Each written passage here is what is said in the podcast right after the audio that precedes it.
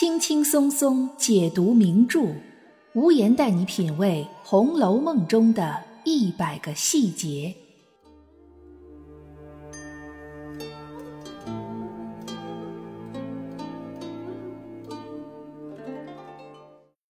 品读细节之美，发现别样红楼。大家好，我是暗夜无言，欢迎您收听《红楼梦》中的一百个细节。今天无言来给大家讲讲香菱这个人物，讲讲她灰暗而悲惨的一生，也讲讲香菱一生中唯一的光芒。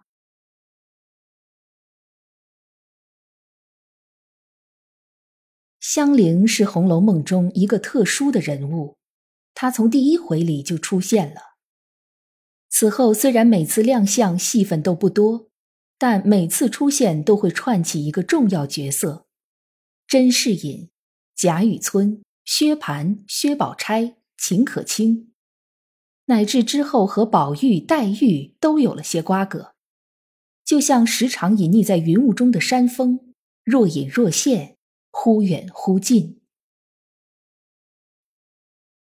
作者这样安排香菱这个人物，一定是有着特殊的写作意义的。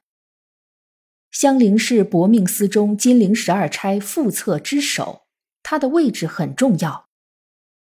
虽然她并不是贾府里的人，但在她身上却折射着贾府每一位女孩的命运，也将几乎所有女孩命运中的悲惨集合到了她一个人身上。香菱原名英莲，出生在姑苏城的名门望族之中。是甄士隐唯一的女儿，备受宠爱，本来可以拥有顺遂美满的人生。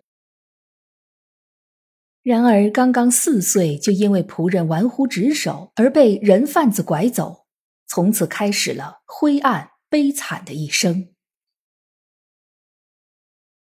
本来是有父有母的，但因为被拐卖的时候年龄太小，香菱已经完全将他们忘记了。成了不知父母的孤儿，在人贩子手下熬到十来岁，好不容易盼到一个痴情郎冯渊把他买了，谁成想却被贪钱的人贩子同时卖给了薛蟠。势单力薄的冯渊被薛蟠打死，香菱和他一生中唯一可能的爱情和自由擦肩而过，落进了可能还不如人贩子的。薛蟠手里，薛姨妈虽然慈爱，薛宝钗虽然贤良淑德，但都拗不过呆霸王薛蟠，硬是把香菱收了房做妾室，但没过几天就腻了，丢在一边，冷热死活通通不管了。没有最惨，只有更惨。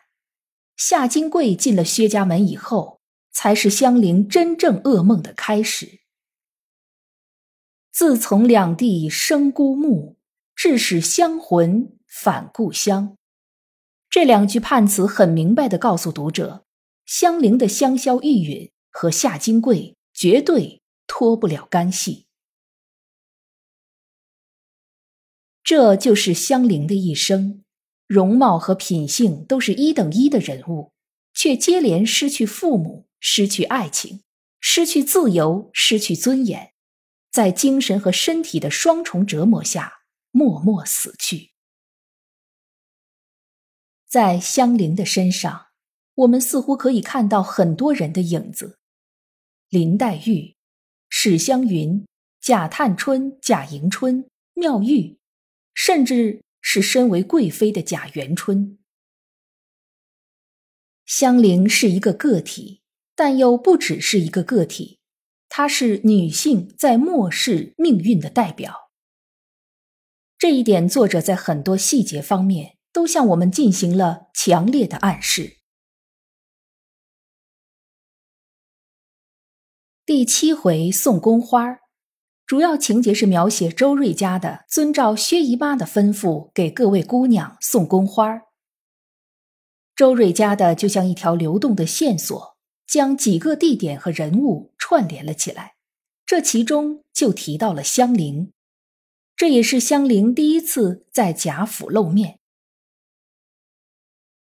这里作者并没有用一贯的华丽辞藻来描绘女孩的外貌，只是通过周瑞家的口说了这么一句：“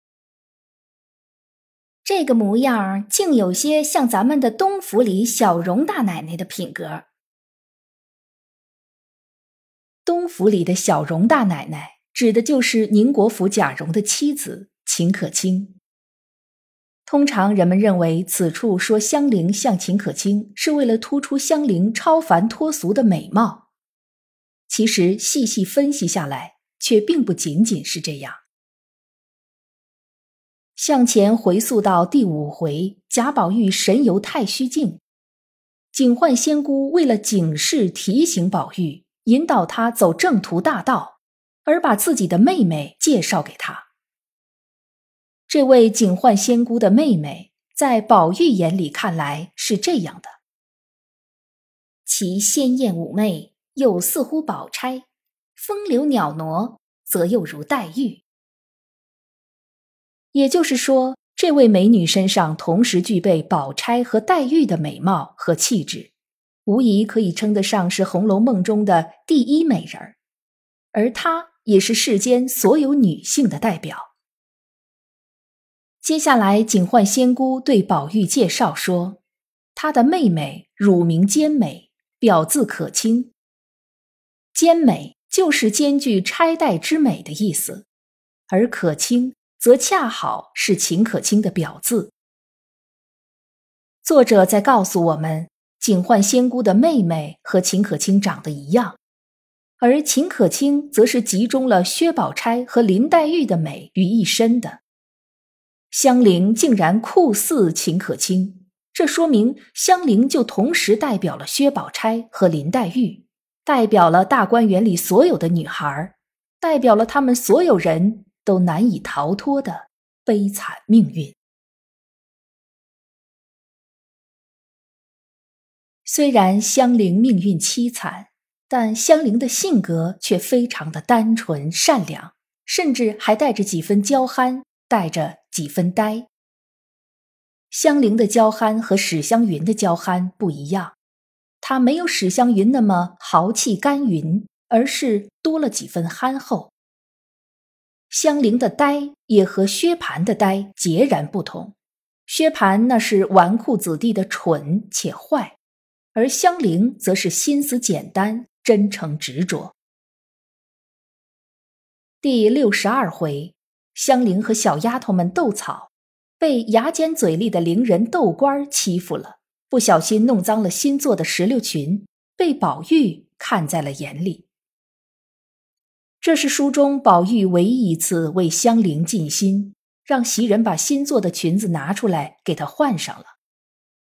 这一段描写中的香菱心无芥蒂，言谈举止自然可爱。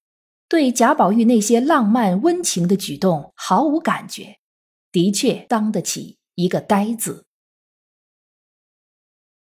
除了这一次和小丫头们斗草，香菱一生中最快乐的一段时光，莫过于她学诗的那段时间了。那时薛蟠不在家，薛宝钗把香菱带到了大观园里住着，香菱因此而暂时获得了人生中的光芒。而给他这段光芒的，不是别人，正是林黛玉。第四十八回回目标题就叫“木雅女雅集苦吟诗”，可见香菱虽然身世飘零，但心里仍然很仰慕能吟诗作对的姑娘小姐们。虽然自己是毫无情趣的薛蟠的妾室，却一心向往着高雅的文学诗词。刚刚进入大观园，香菱劈头第一句话就对薛宝钗说道：“趁着这个功夫，你教给我作诗吧。”可见香菱想学作诗不是一天两天了。然而薛宝钗却说香菱是得陇望蜀，并不想教他，反而是林黛玉很痛快的应承下来，不仅让香菱拜他为师。还真的将自己这些年读诗作诗的心得一五一十的传授给香菱。而香菱也不是一时心血来潮，她是真的很想，也很喜欢作诗，废寝忘食的学习着。经过几次反复之后，终于做出了一首被大家认可的诗。大家都认为他已经有资格进入诗社了。这里的一大段描写是香菱笔墨最重的一段，将香菱的上进好学、真诚执着以及隐藏的诗书才华都写得淋漓尽致。虽然是费神费力，但香菱乐在其中。想必这是他有生以来最快乐的一段时光。其实香菱身边就一直有一位才华横溢的薛宝钗，可惜薛宝钗没有林黛玉这样热心，一直没有教香菱作诗。不然的话，这段快乐就可以早一点儿、长一点儿了。换个角度来说，也许是香菱和黛玉有这一段缘分。香菱原名英莲，本是一朵高洁的莲花，而莲花别名叫水芙蓉，这也和代表黛玉的芙蓉花是相吻合的。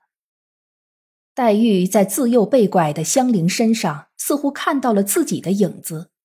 两个人都是无父无母，身世坎坷，所以才会对香菱格外怜爱吧。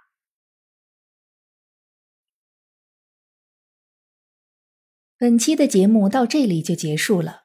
如果您有什么想法，可以在评论区给我留言，也欢迎您订阅本专辑，随时收听最新的节目。